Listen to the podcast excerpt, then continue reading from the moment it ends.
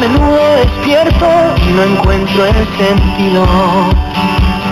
Aunque siempre me siento tan feliz de estar vivo. Hola, hola a todos, ¿qué tal? Muy, pero muy buenos días. Eh, ¿Arrancamos o no arrancamos? ¿Qué tal aquí amigos? Empieza una nueva edición de esto que es La Voz del Chimiray. Y rápidamente paso a presentarme, mi nombre es Gastón Daza. He tenido algunas experiencias en radio, en LI Radio, por ejemplo 99.1 aquí, que es la de Luis Espaciuc. También he trabajado en FM Cielo. Eh, actualmente estoy desempeñando mi trabajo periodístico en Misiones 4, Canal 8 de Posadas.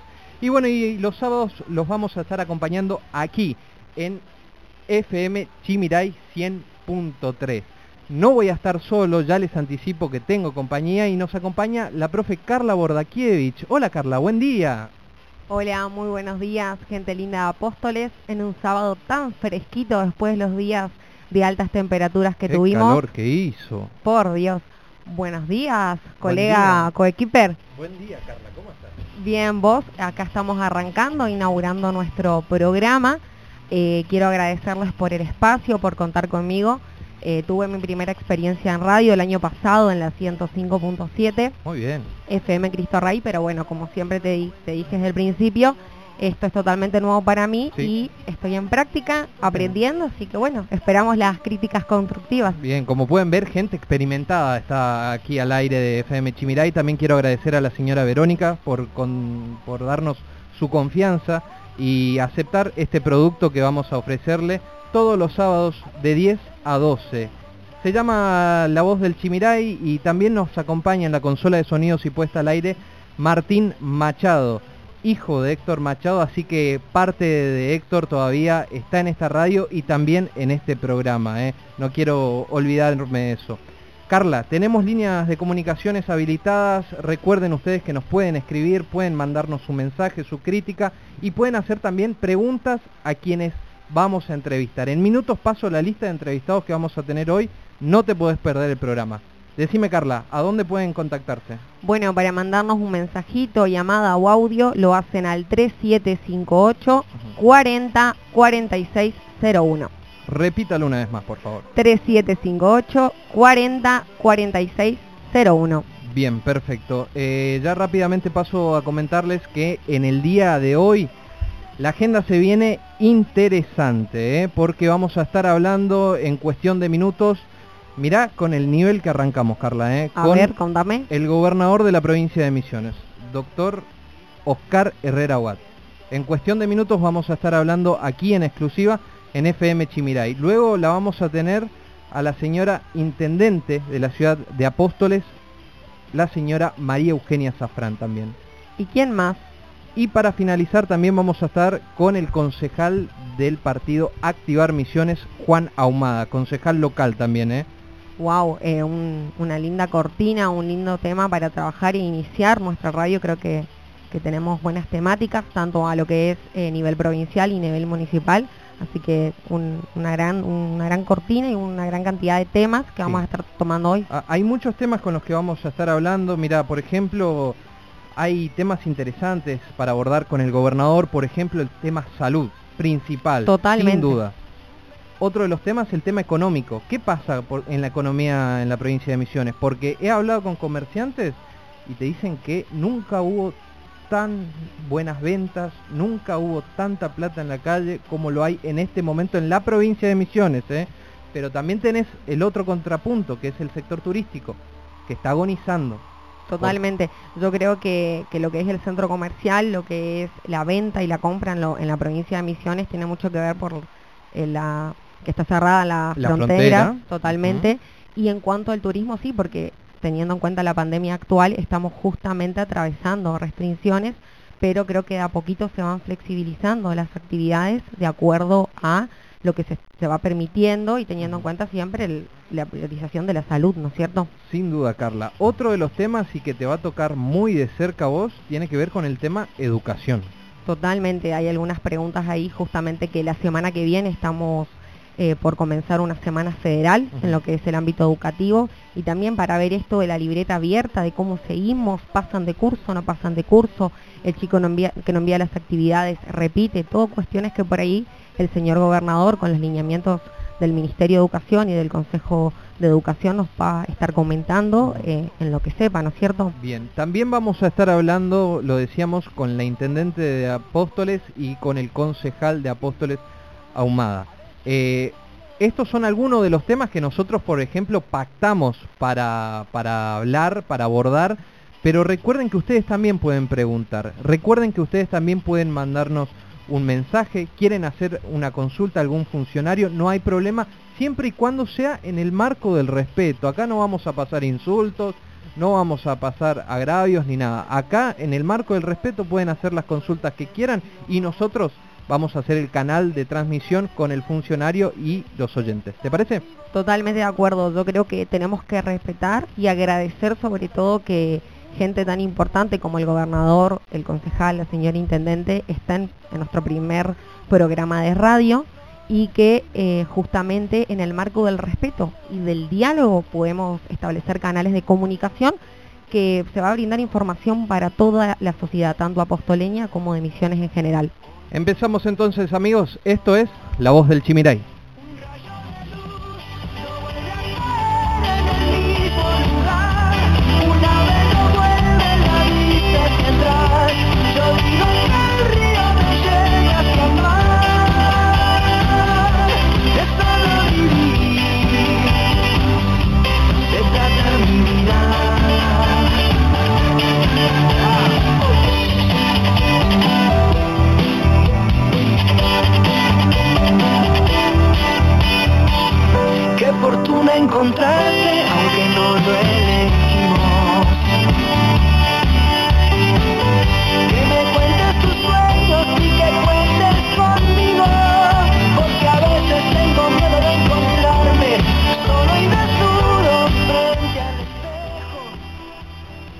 Bueno, vamos a arrancar nuestro segundo bloque.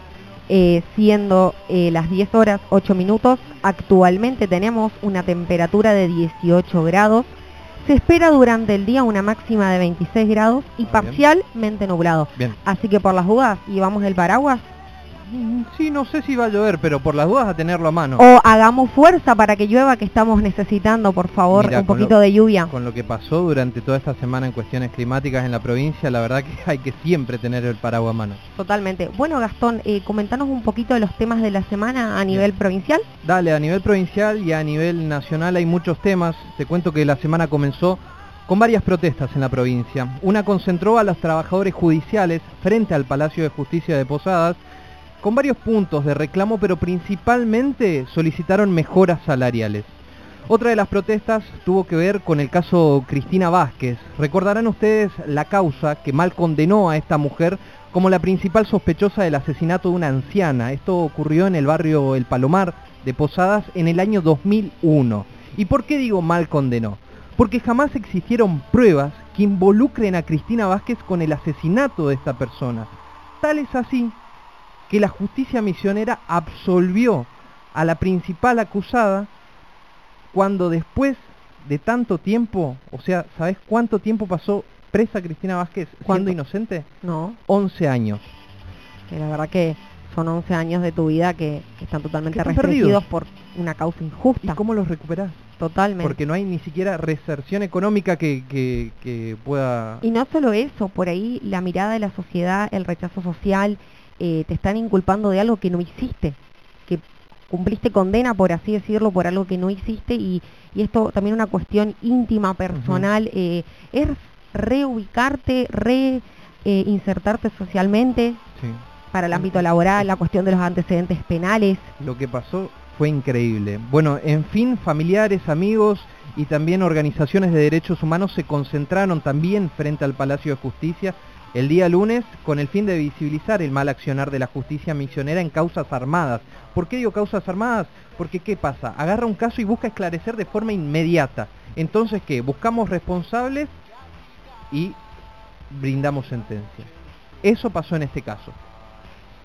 El 11, eh, hace 11 años aproximadamente que, estuvo presa Cristina Vázquez y esto ocurrió en el 2001, hace muchos años eh, en el barrio El Palomar. Pero en fin, el día lunes también te cuento que se conocieron eh, algunas cifras vinculadas a la economía. Se conoció que en julio la economía cayó un 13,2% de forma interanual. Estos datos se desprenden del estimador mensual de la actividad económica del INDEC.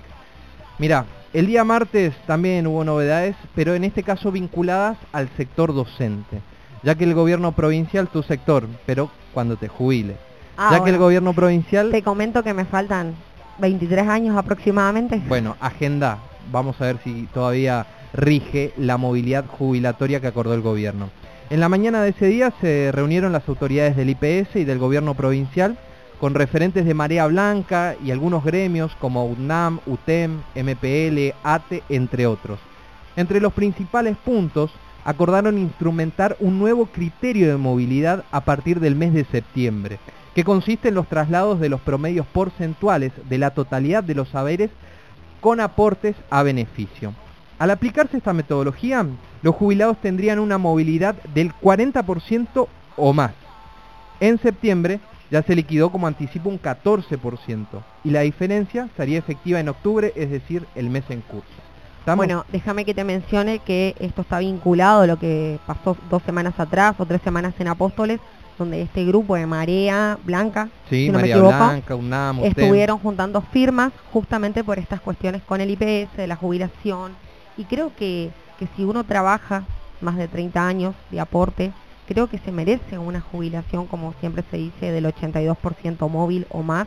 Pero si vos aportaste, trabajaste, te mereces vivir dignamente, teniendo en cuenta todo el margen de la economía que tenemos, que es totalmente variante, que cambia constantemente Sin y duda. tenemos que tener esa seguridad, sobre todo, como yo digo, un jubilado activo que aportó tantos años al Estado y que se merece disfrutar de su sueldo. De- Y de sus últimos años de vida, eso también Totalmente. hay que decirlo. Totalmente. Bueno, te cuento que a nivel nacional, el día martes, la Corte Suprema abrió el per saltum y prohibió, por el momento, reemplazar a los jueces que investigaron a Cristina Kirchner. Per saltum, ¿qué significa para que se entienda? Es una frase del latín que significa por salto y en este caso sería salto de instancia. Esto representa que los tres jueces que, recuerden ustedes, habían sesionado en el Senado y habían sido desplazados por el Senado, por el momento no serán trasladados. Luego te voy a comentar cómo sigue el camino de la justicia y de estos tres jueces que recuerdo en su momento investigaron a Cristina Kirchner en causas de corrupción y ahora intentan desplazarlos.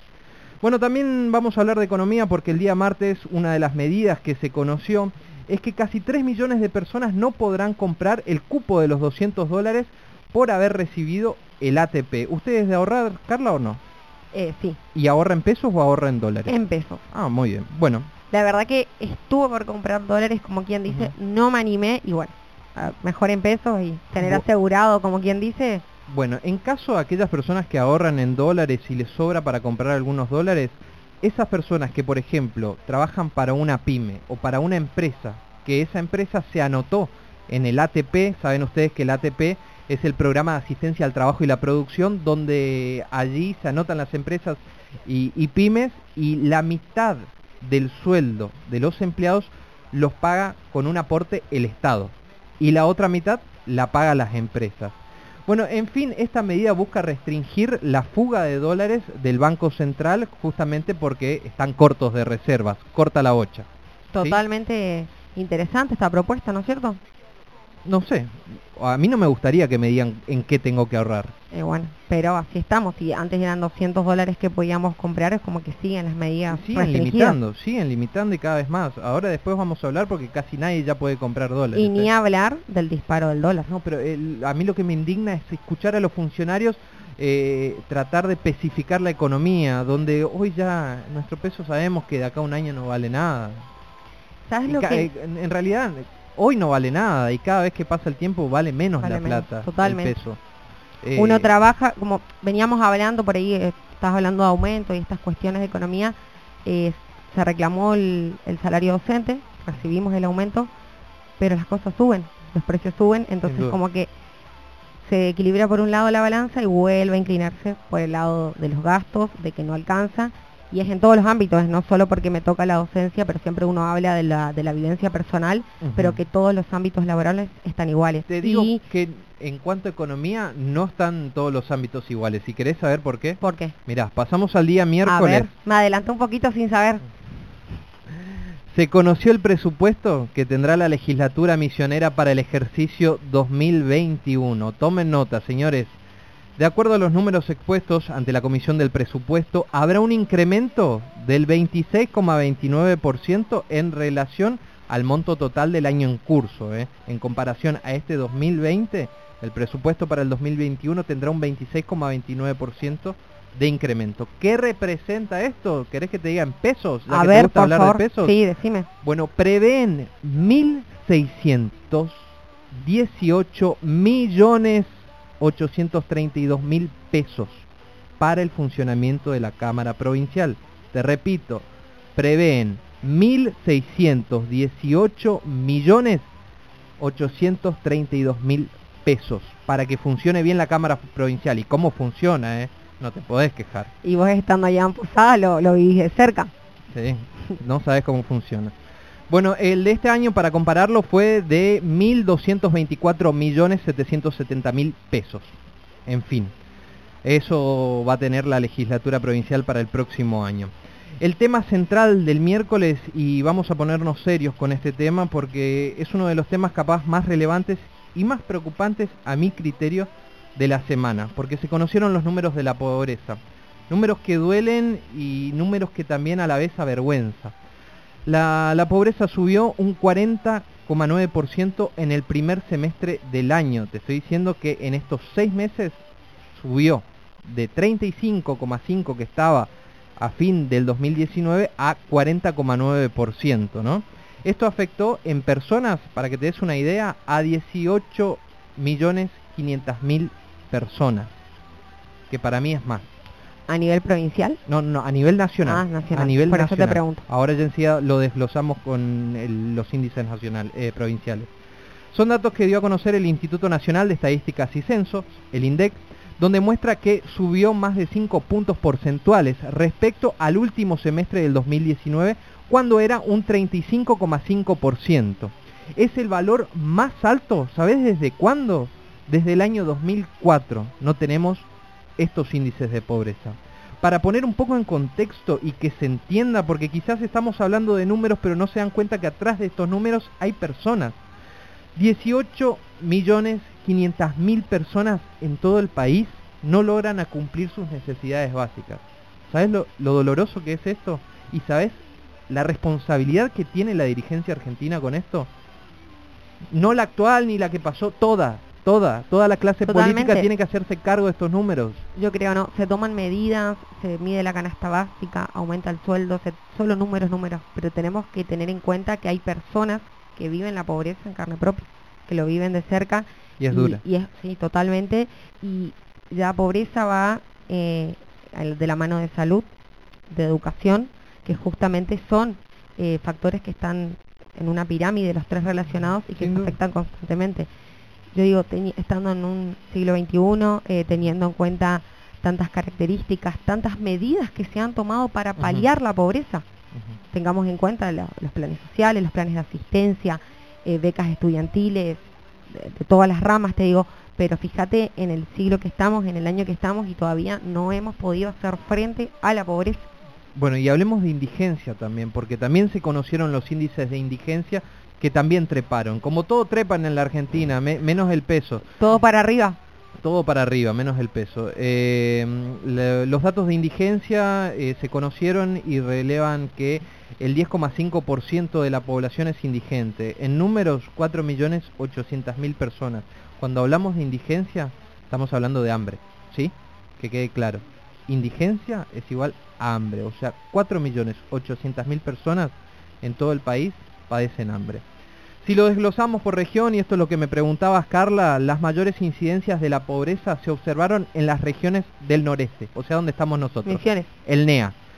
Con, lidera justamente la región con el porcentaje más alto que es el 42,8%. Luego lo sigue el Gran Buenos Aires. O sea, estamos arriba del Gran Buenos Aires, del conurbano y todo eso que tienen un 41,6%. Y las menores regiones con porcentajes de, pobreza son Cuyo, por ejemplo, un 39,5%, la Patagonia un 37%. Si lo traemos al territorio provincial, en Posadas, que es el único lugar donde se mide lamentablemente como si en el interior no existiera la pobreza, los números de pobreza reflejan un 38,1% y la indigencia un 5,1%. Números lamentables y repito, números que duelen y que la dirigencia política tiene que hacerse cargo. Y números que van a seguir creciendo año tras año. Sin duda. Bueno, le meto pata porque enseguida lo tenemos al gobernador. Eh, hablamos del día jueves, ¿eh? Lamentablemente falleció una paciente internada en Posadas con COVID-19. Se trataba de una mujer de 69 años que se convirtió en el cuarto fallecimiento de Misiones en lo que va de esta pandemia. La víctima habría sido diagnosticada con neumonía y su hisopado positivo para coronavirus. Ahí yo dije, se vienen las restricciones. Ahí yo dije, empezamos a limitar un poco el movimiento que hay, porque hay mucho movimiento. Hasta ahora no, no sabemos nada. Veremos que si el gobernador nos adelanta algo. Veremos, veremos, pero no, no se adelantó nada. Lo que sí se adelantó ese mismo día es que el gobernador de Misiones, Oscar Herrera Watt, con quien vamos a estar hablando en cuestión de minutos, decidió extender por 90 días la emergencia, emergencia sanitaria, lo digo bien. Esto rige en la provincia desde que inició prácticamente el coronavirus aquí El en la 13 de Argentina, marzo. desde el 11 de marzo. Perdón. Y continúa como mínimo hasta lo que anunció el gobernador hasta el 31 de diciembre, ¿sí? El último día del 2020. El mandatario realizó esta prórroga a través del decreto 1590 publicado ese día en el Boletín Oficial Provincial. Vamos a volver a hablar de economía porque el día jueves, eh, en el primer día del mes, fue jueves primero de octubre, el Banco Central abrió nuevamente el cupo de los 200 dólares, o dólar ahorro como les gusta decir, para que, que, que la gente que pueda comprar después de tantas trabas y tantas restricciones acceda. Pero ¿sabes qué pasó? Al menos el 65% de las operaciones fueron rechazadas por los bancos. Esto es producto de las medidas y de restricción que justamente puso el Banco Central a la moneda estadounidense. En fin, ya pocos argentinos pueden acceder al dólar. Así, de simple. Vos no te das drama que Cuestión seguís de ahorrando en pesos. No, vamos a seguir en peso, mejor Bueno. en mano que, que mil volando. Bueno, hora más tarde el gobierno anunció un paquete de medidas también el día jueves eh, que tienen que ver para aumentar justamente los dólares. Es a través de un incremento en las exportaciones y la producción.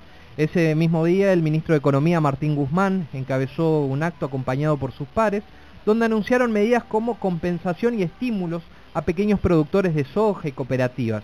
También la reducción de retenciones de forma transitoria por tres meses para el complejo sojero.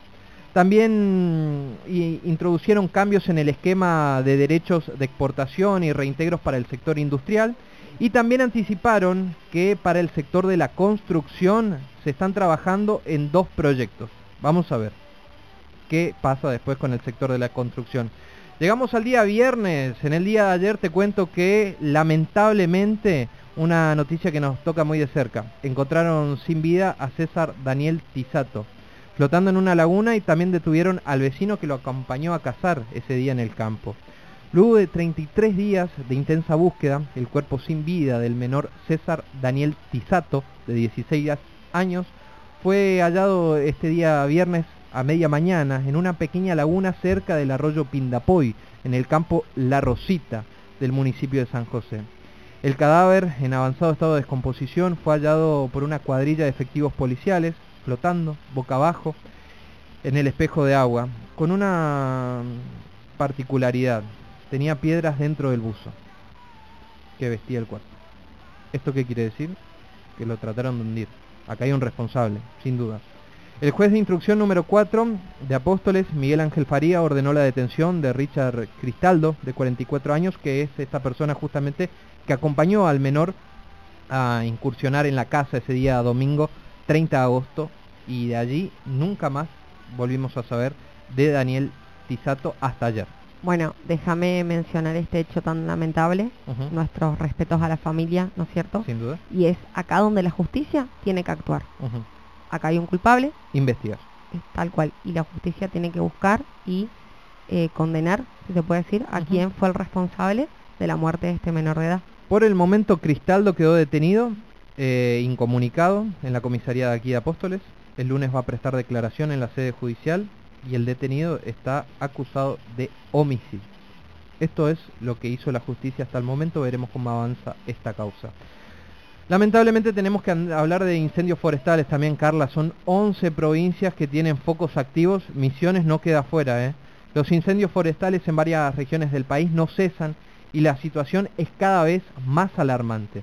Según el reporte del diario, diario del Servicio Nacional del Manejo del Fuego, son 11 las provincias que presentan focos activos en el centro y noreste del país, siendo Córdoba la más afectada. Eso te estaba por, por comentar.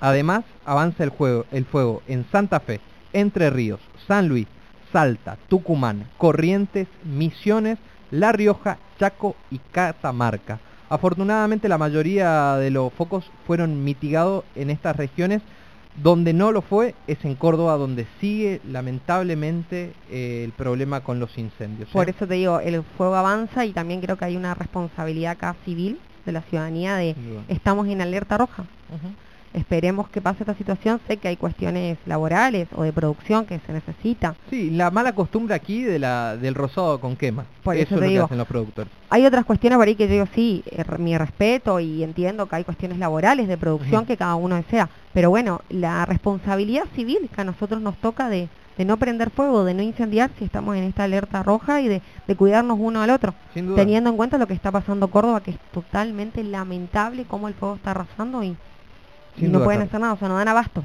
Carla, déjame que cierre la semana por favor. con la situación del COVID en la provincia de Misiones. La verdad que una semana bastante movida y de todos los temas, ¿eh?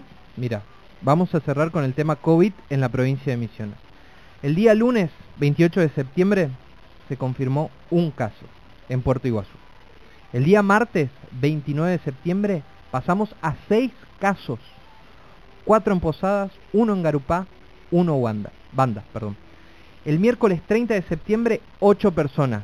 4 de Puerto Iguazú, 4 de Posadas. Jueves, abriendo el mes de octubre, 5 personas. Una de Oberá, 2 de Puerto Iguazú, 2 de Posadas. El viernes 2 de octubre, ayer, se confirmaron 5 casos, Carla. Garupá, 2. Posadas, 2. Puerto Iguazú, 1. En resumen, en la semana fueron confirmados 25 casos. En la semana digo, contando desde el lunes a hoy. ¿Y el total de casos en Misiones?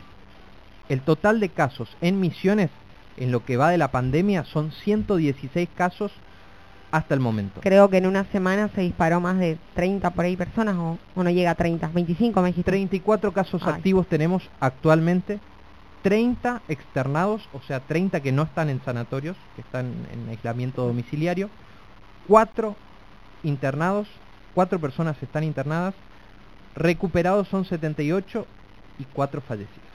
Este es el reporte del COVID-19 en Misiones hasta ayer. Las noticias también y el repaso de las noticias de la semana también hasta ayer, porque la información del día pasa por aquí, la voz del Chimeray. A menudo despierto y no encuentro el sentido. Aunque siempre me siento tan feliz de estar vivo. Cada tanto pregunto qué podría haber sido. Si tomaba otro rumbo y hacia otro destino. A veces tengo miedo de encontrarme solo y desnudo frente al espejo. Ponerme sincero en voz alta, oír lo que pienso. Un rayo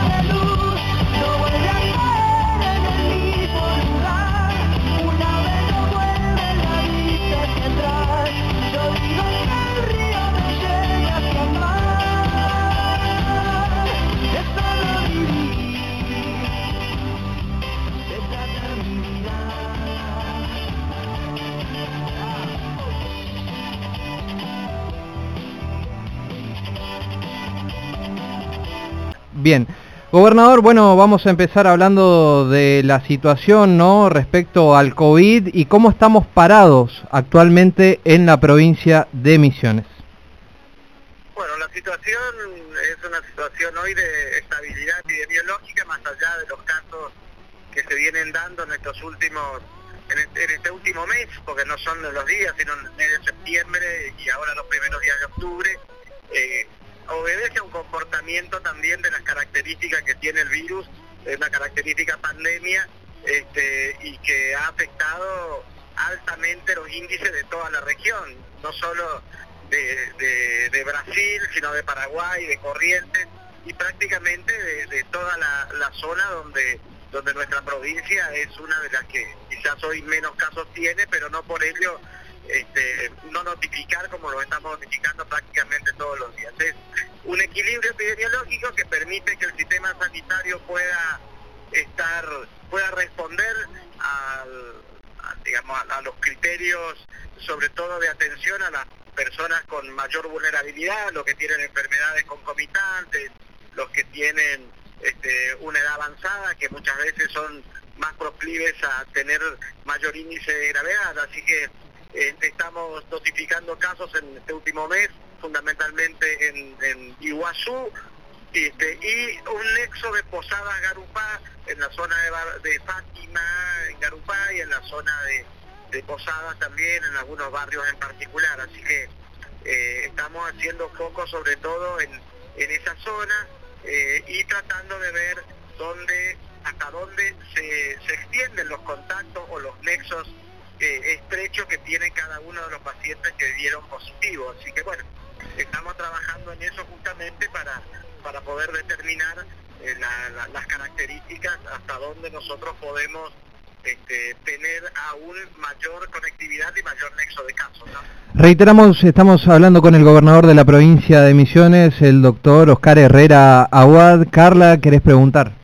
Hola, señor gobernador. Le habla Carla Bordakiewicz. En primer lugar, agradecerle por el placer y el honor de tenerles hoy en nuestro programa de radio inaugurando. Le quiero consultar algo.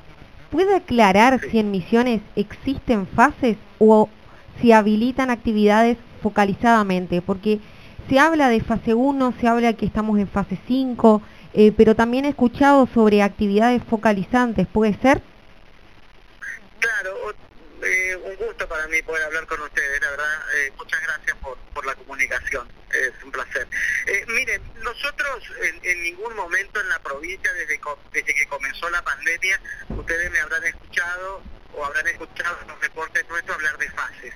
Nosotros en Misiones nunca, nunca pusimos fases, eh, justamente porque las fases muchas veces en, la focalización de, de fase hace que vos por casos que podés tener trazabilidad y nexo, tengas que cerrar actividades que son seguras o actividades donde donde mucha gente ha puesto énfasis en tener una actividad segura y nadie ha en esos lugares. Por eso nosotros al hablar de, de focalización decimos que ponemos énfasis en los lugares donde notamos que hay trazabilidad y conectividad y nexo por parte de las este, eh, de, las personas que se, que se enferman, ¿no es cierto? Entonces, esa es la característica que nosotros venimos llevando adelante. Entonces, no vamos a tener en la provincia un retroceso de fase. Sí podemos tener una focalización de actividades que sea eh, que más reducida en algún en algún esquema, pero pero no así volver a ninguna fase porque nunca estuvimos en ninguna fase. Gobernador, eh, una más respecto al tema salud y lo voy a llevar también para el lado económico. ¿En la provincia estamos preparados o hay suficientes camas? Eh, a ver, nosotros nosotros en la provincia hemos eh, incrementado prácticamente el 100% de las camas útiles con este con oxigenoterapia que son las las más importantes de esto. No hay ningún lugar en el mundo preparado para una pandemia, ni aquellos en los cuales se tomaron todos los recaudos, ni en aquellos lugares donde el poder económico es infinitamente superior a otros lugares del planeta. Todos los servicios cuando la pandemia pisa fuerte han dado colapso. Ha pasado en los Estados Unidos, en lugar como Nueva York, pasado en Brasil, ha pasado en Italia, ha pasado en España. En la mayoría de lugares ha pasado en Francia en Israel, que tiene un sistema sanitario muy sólido. El mundo no está preparado para una pandemia. Entonces, claramente acá hay que eh, saber este, diferenciar hasta dónde hasta dónde el sistema sanitario y cómo el sistema sanitario debe responder. Misiones se ha preparado y en esto a lo largo de estos siete meses, ustedes fíjense que con una notificación de ciento y pico de casos hoy, tenemos uno o dos pacientes internados, uno de ellos complejo, grave, en terapia intensiva, y el otro paciente ambulatorio. Se han recuperado cerca del 95% de las personas que han tenido la enfermedad, o sea, un altísimo porcentaje. ¿Qué es lo más importante acá? La preparación del sistema, pero también es muy importante que los casos aparezcan como estamos teniendo ahora con un control de trazabilidad que nos permita al sistema sanitario poder responder en tiempo y forma, que es lo que está ocurriendo ahora. un sistema sanitario que tiene la posibilidad de tener un paciente en terapia intensiva, un paciente en sala general, que pueda atenderlo en, diferentes lugares de la provincia, sí, porque hoy eh, San Vicente, por ejemplo, tiene unidad de terapia intensiva, unidad de cuidados críticos, eh, también lo tienen también lo tienen este, otras localidades como Puerto Iguazú, como Verá, como Posadas mismo, este, Puerto Rico que está este, también teniendo ahora en el sistema privado un, buen esquema, un, buen esquema, así que hace, que, en su totalidad los lugares de, riesgo, porque nuestra provincia tiene los lugares de riesgo al 100% de, nuestro territorio, teniendo que tenemos nexo directo con, Brasil, con Paraguay. Entonces somos una provincia epidemiológicamente de riesgo, no solo para coronavirus, sino también somos epidemiológicamente de riesgo para dengue este, y para otras enfermedades vectoriales que en este tiempo también tenemos que, que prestarle atención y generan una diezma en la población muy similar a la que puede producir el coronavirus. ¿no? Bien, gobernador, lo llevo ya para el lado económico. Hay buen movimiento económico en la provincia, ¿no? O sea, digo porque hablando con comerciantes aseguran que los niveles de ventas son muy superiores a los de años anteriores y también tenemos la contracara. También tenemos que hablar del turismo, por ejemplo, que está agonizando prácticamente la zona de, Puerto Iguazú y la zona norte. Sí, sí, acá tenés, tenés las realidades. ¿Cuáles son las realidades? Este, las, realidades tienen que ver con eh, que somos una provincia que en ningún momento, en ningún momento, eh, salvo los, primeros 10 días o, o, cinco días, este, ha tenido un, un, un aislamiento obligatorio. Después prácticamente no hemos tenido esas características, eh, nuestra actividad industrial se mantuvo con la, madera, la yerba mate, el té, este, la pasta celulósica, este, este, todos los aceleradores funcionando, la, obra, la obra civil este, de construcción se mantuvo siempre abierta, la obra eh, pública de la construcción se mantuvo abierta, el sistema de lo que hace con la venta cotidiana en comercios nunca ha tenido un receso o un parate. El, sector gastronómico de la provincia trabajó desde máximo 40 días después de haber empezado la, la pandemia. el sector turístico es un sector golpeado en todo el planeta, lógico. Estamos trabajando, ustedes vieron que en estos días desde la provincia hemos dado eh, diferentes esquemas para, para motorizar el turismo interno, pero también para mitigar un poco el golpe que significa el, la, falta de un turismo extranjero o de un turismo del resto de la Argentina, que es el que consume sobre todo la zona norte de Misiones. Pero a contracara de eso, vos fíjate que la zona del Alto Uruguay, eh, yo esta semana estuve con, la gente del Soberbio, eh, tiene ocupación de camas 100% todos los fines de semana, inclusive con reservas hasta enero y febrero.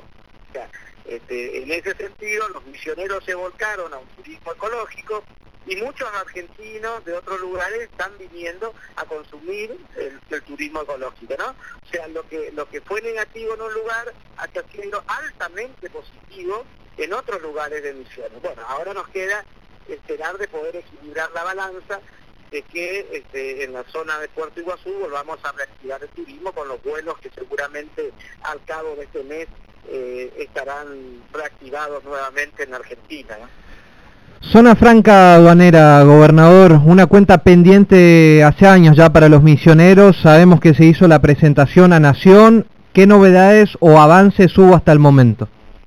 Nosotros lo estamos trabajando al- al- a lo que consideramos eh, misiones libres de impuestos nacionales. Eh, nosotros lo seguimos trabajando con los equipos técnicos del gobierno nacional. Estamos en esa línea. Este, el presidente, ustedes saben muy bien que está ha noticiado de lo que de lo que Misiones está solicitando, lo hemos hablado personalmente, lo hemos hablado en otras oportunidades, este, también sus ministros con quienes estamos este, siempre eh, mandando y recibiendo información y seguramente a lo largo de estos meses eh, podemos llegar a tener cuando se trata del presupuesto nacional alguna respuesta a nuestro pedido. ¿eh? Bueno, esperemos que sea pronto, gobernador. Y bueno, por ahí hablando un poquito... Sí, pero vamos, y, y- esto es una cuestión que debemos seguir viendo desde la política y desde la gestión. O sea, un no no significa dar un paso atrás. Ya hemos dado muchos pasos hacia adelante y lo seguiremos haciendo de esta misma manera. Un sí sería un logro muy importante. Pero bueno, eh, esto es la institución, la política y el trabajo que a lo cual la gente nos encomendó y debemos seguir este, realizándolo como corresponde, ¿no? Señor gobernador, dan el marco de por ahí actividades económicas y turísticas. ¿Existe la posibilidad de restringir actividades teniendo en cuenta los últimos casos de contagio en la provincia de Misiones? Sí, sí, con los últimos casos, perdón, no entendí muy bien. Si existe la posibilidad de restringir actividades comerciales o turísticas. No, no, mientras, mientras, mientras tengamos trazabilidad, mientras sepamos cuáles son los nexos, no, no, no hay ninguna posibilidad de restringir actividades. Lo que, más que restringir, yo hablo de responsabilidad social y hablo de que la gente debe tomar conciencia mucho más ahora de esa responsabilidad y que si todos nos cuidamos, las actividades vamos a seguir desplegándola como las venimos haciendo hasta, hasta este momento. Eh, eh, hoy es muy difícil restringir una actividad, pero sí es mucho más fácil dotar a esa actividad de responsabilidad social. Si nosotros a, a esa actividad la dotamos de responsabilidad social y logramos por lo menos cumplir con las, con las nóminas básicas de la seguridad sanitaria en cada uno de nuestros actos, yo estoy convencido que no, no, tenemos, no tenemos por qué cerrar ninguna actividad económica y no tendríamos por qué también eh, tener un incremento de casos desmesurados. Pero acá, acá hoy lo más importante es la responsabilidad social. Ya no es lo más importante que la policía te pare en la calle y te meta dentro de tu casa. Vos misma debes tomar la responsabilidad de andar con de no, de no estar en fiestas grandes, lugares, en lugares donde se mezcla mucha gente. Pues está, eh, está claramente que es el factor más importante de generación de contacto y de nexo. Entonces, si nosotros tenemos esa responsabilidad social, vamos a cuidar a los que hoy están produciendo, vamos a cuidar a los que viven de eso, porque hay gente que vive de su de su trabajo, de su gestión. Entonces, eh, cuando nosotros vemos, decimos, bueno, pero no hace nada, me voy a un lugar, voy a otro lugar, que no me cuido, no uso barbijo, pero estoy cansado, este virus no hace nada. Y capaz que no, la, de mortalidad sea muy bajo, pero sí hay un índice de enfermedad muy alto que diezma a la población activa. Cuando diezma a la población activa se caen los estándares económicos, como ha pasado en todo el mundo. Gobernador, lo está escuchando mucha gente aquí en la zona sur de la provincia de Misiones y nos llegan mensajes por parte de comerciantes. Están preguntando, en caso de aprobarse eh, la zona franca aduanera, ¿qué va a pasar con los puestos de con los puestos los puestos de rentas? Me preguntan aquí. Mejor dicho, eh, agencia tributaria misionera. La, la- la- la responsabilidad de la provincia es responsabilidad fiscal de la provincia. Nosotros este, vamos a seguir trabajando como, como, como corresponde con la responsabilidad fiscal que así, porque nosotros, más allá de la, de, la gestión impositiva que haga la nación, la provincia este, no tiene una coparticipación como para, para decir mañana yo no tengo que cobrar ningún impuesto. No somos una provincia beneficiada con coparticipación federal. Nosotros vamos a... ¿Qué es lo que molesta? ¿Pagar impuestos? Si pagamos bien un impuesto que se paga cualquier lugar de Argentina. Las las misiones no tienen un impuesto más alto que en otro lugar. Es el mismo, lo que pasa es que cobramos. Y hay otros lugares donde son más laxos o más, más eh, flexibles en el cobro de sus impuestos.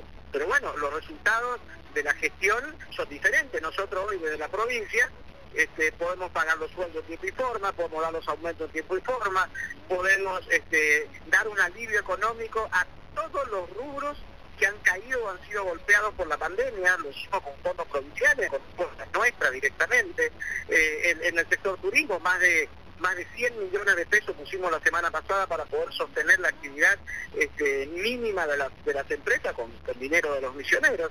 O sea, eh, tenemos hospitales que son utilizados por provincias donde de, quizás el cobro de los impuestos es, es mucho menor. Si vos querés tener una buena salud, si vos querés tener una buena educación, un sistema productivo fuerte que funcione, eh, los, impuestos tienen que ver con eso, pero también tiene que ver con la calidad que, representa para nosotros desde la provincia de Misiones, ¿no? Gobernador, lo llevo ya para finalizar al tema educación. Eh, a lo largo de este año, con el cambio de metodología, producto o consecuencia de esta cuarentena, ¿cómo usted notó el desempeño o el rendimiento de los jóvenes misioneros? Yo primero quiero destacar el esfuerzo de los docentes que eh, tomaron el tiempo en esta pandemia de instruir a sus alumnos en la utilización de las nuevas tecnologías, que quizás hasta más difícil que dar una clase presencial en un aula. Muchos docentes misioneros, la mayoría de ellos, ha tomado la responsabilidad de el trabajar mano a mano con sus alumnos de los diferentes de los diferentes grados y cursos. Y esto hizo que haya una adhesión importante de este, jóvenes misioneros a las diferentes plataformas de aprendizaje, sobre todo la plataforma Guapurarí, digo diferentes por los niveles, primaria, secundaria, este, y, hay una adhesión muy alta, hay más de más de 400.000 usuarios que tiene permanentemente en la red, que puede, se puede trabajar online y offline. Por eso muchas veces con el, tema de la conectividad uno dice, bueno, pero no, acá no tengo conectividad, pero puede trabajarlo offline sin ningún problema. Todavía nos queda terminar y concluir todo lo que es la red del anillado para que la provincia esté iluminada en su totalidad con el con, lo que es internet y, las aulas virtuales, que podemos tenerlas en todos los lugares, todavía convenio con DirecTV para dotar también de, contenidos en la televisión eh, en 30 escuelas de la provincia con contenidos educativos para que puedan llegar en los lugares donde es muy difícil el acceso de la conectividad. Bueno, el desempeño para mí es, muy bueno, eh, hemos demostrado que es una plataforma que no se ha caído en ningún momento, más allá de los problemas que podemos tener, hemos demostrado que tenemos docentes capaces de poder transmitir la nueva enseñanza. Y eh, veremos ahora con el comportamiento de la pandemia cómo podemos eh, ir introduciendo la metodología pero seguramente no será en este tiempo. ¿no? Eh, señor gobernador, déjeme preguntarle si existe alguna fecha estimativa para el regreso a clases presenciales para este ciclo lectivo 2020. No, porque, a ver, este, con este virus nadie puede hacer futurología. En una pandemia de estas características se vieron comprobados provincias de la Argentina, países como, como Israel nuevamente, que lo vuelvo a repetir, han vuelto para atrás con el sistema educativo. La, pandemia no te permite hacer una futurología a, nivel de, de clase porque vemos que los jóvenes, nuestros niños, son portadores asintomáticos y eso puede también generar una corrida epidemiológica importante en la zona. Gobernador, la última y ya finalizamos. ¿Cómo ve el manejo de la economía a lo largo de esta pandemia o de las políticas que está implementando el gobierno nacional? Y nosotros tenemos una, una, una relación institucional este, eh, buena, estamos bajando diferentes tipos de programas, este, estamos con buena receptividad en el hecho este de, la, de, pedir la, las misiones libres de impuestos nacionales, eh, hemos avanzado en proyectos de agro, placa y mismo en Apóstoles ya estamos creando lo que es el sistema licitatorio para, para lo que es este, los, los emprendimientos cívicos y, y de saneamiento ambiental, también en Aristóbulo del Valle, eh, también la trazabilidad de la Ruta 12, que tenemos una traza de la Ruta 12, varias obras que estamos iniciando con el gobierno nacional. Eh, la verdad que eh, es difícil en un tiempo de pandemia, pero hubo medidas de alto impacto social que hacen que hoy, por ejemplo, este, este contenido, gran parte de la población argentina, sobre todo teniendo en cuenta la, dificultad del acceso a, a, a, la, a, las demandas sociales que teníamos en su momento. ¿no? Entonces no podemos desconocer que la ayuda y el acompañamiento en los, niveles de la sociedad donde hay una alta necesidad de que sean llegados con políticas públicas importantes. Bueno, ahora hay que consolidarlas, cuidarlas y llevarlas hacia adelante día con emprendimientos productivos y que sean inclusive y que sean mucho más inclusivos todavía, ¿no? Gobernador, ha sido usted muy amable, muchas gracias, ¿eh? No, por favor, gracias a ustedes, hasta luego.